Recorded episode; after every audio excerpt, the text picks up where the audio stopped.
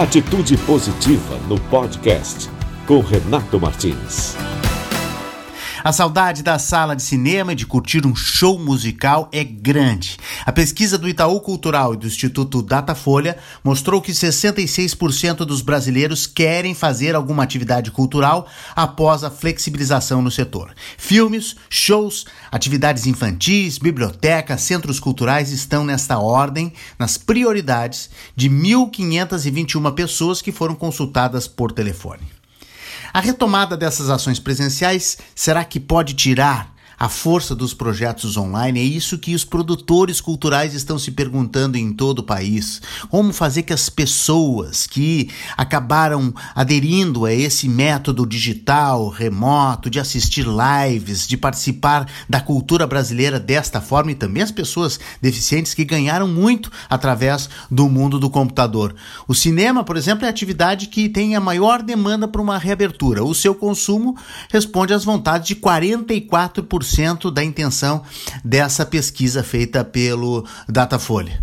Uma parcela de 58% dos entrevistados foi ao cinema nos últimos 12 meses e tem muita saudade. Uma regra, é claro, que vale para todos os casos. Os entrevistaram que informaram, os entrevistados que informaram ter realizado alguma atividade nos últimos 12 meses são também aqueles que mais manifestaram intenção de voltar a frequentar tal atividade, com um destaque para saraus, bibliotecas, circo, dança, teatro e centros culturais. É claro que o medo do contágio também aparece na pesquisa. São 39% dos entrevistados que indicaram que pelo menos uma atividade que devem voltar após a reabertura, mas que poderiam realizá-las apenas em locais fechados. 84% dos respondentes só voltariam a consumir cultura se ela fosse em locais abertos. De todos os pesquisados, apenas 17% afirmam que só se sentem seguros depois da descoberta de uma vacina. Eu, pessoalmente, estou nesses 17%. Outro reflexo interessante indica uma regionalização do consumo cultural, que viria a ser uma mudança pontual de um novo comportamento. Aos poucos, grandes capitais como São Paulo e Rio de Janeiro estão recebendo liberação para este tipo de atividade, mas com protocolos rígidos de segurança sanitária, como a venda limitada de ingressos em 60% das entradas. Adesivos no chão sinalizam a distância segura entre as pessoas. O uso de máscara, obviamente, é obrigatório, inclusive dentro da sala, onde diversas cadeiras não podem ser usadas. O intervalo entre as sessões aumenta para dar tempo de higienizar, organizar tudo.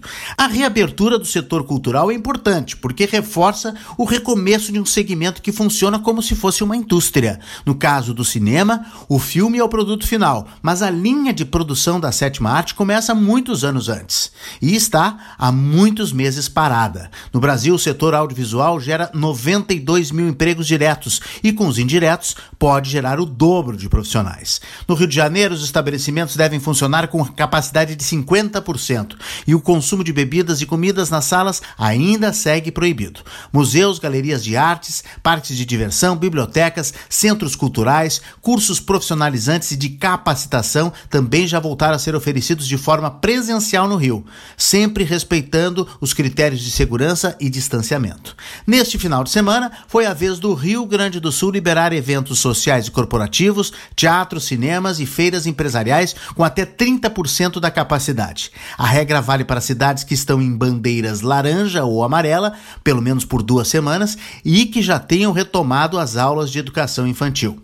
O decreto publicado no Diário Oficial do Estado informa que estão liberados os eventos realizados em locais como teatros, casas de shows, circos, casas de espetáculos e eventos corporativos como feiras, exposições e seminários, congressos e convenções.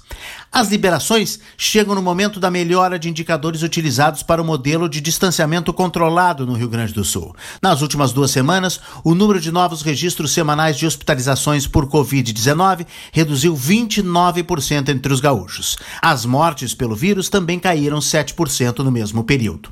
O público parece ansioso para consumir cultura, mas os produtores ainda precisam calcular a viabilidade financeira desse retorno das programações. As redes de cinema precisam de uma semana para voltar a exibir filmes, e algumas casas de espetáculos necessitam pelo menos 15 dias de planejamento e divulgação para executar um show. Mas o clima é de otimismo nessa retomada. Atitude positiva porque tem muitas histórias boas para contar.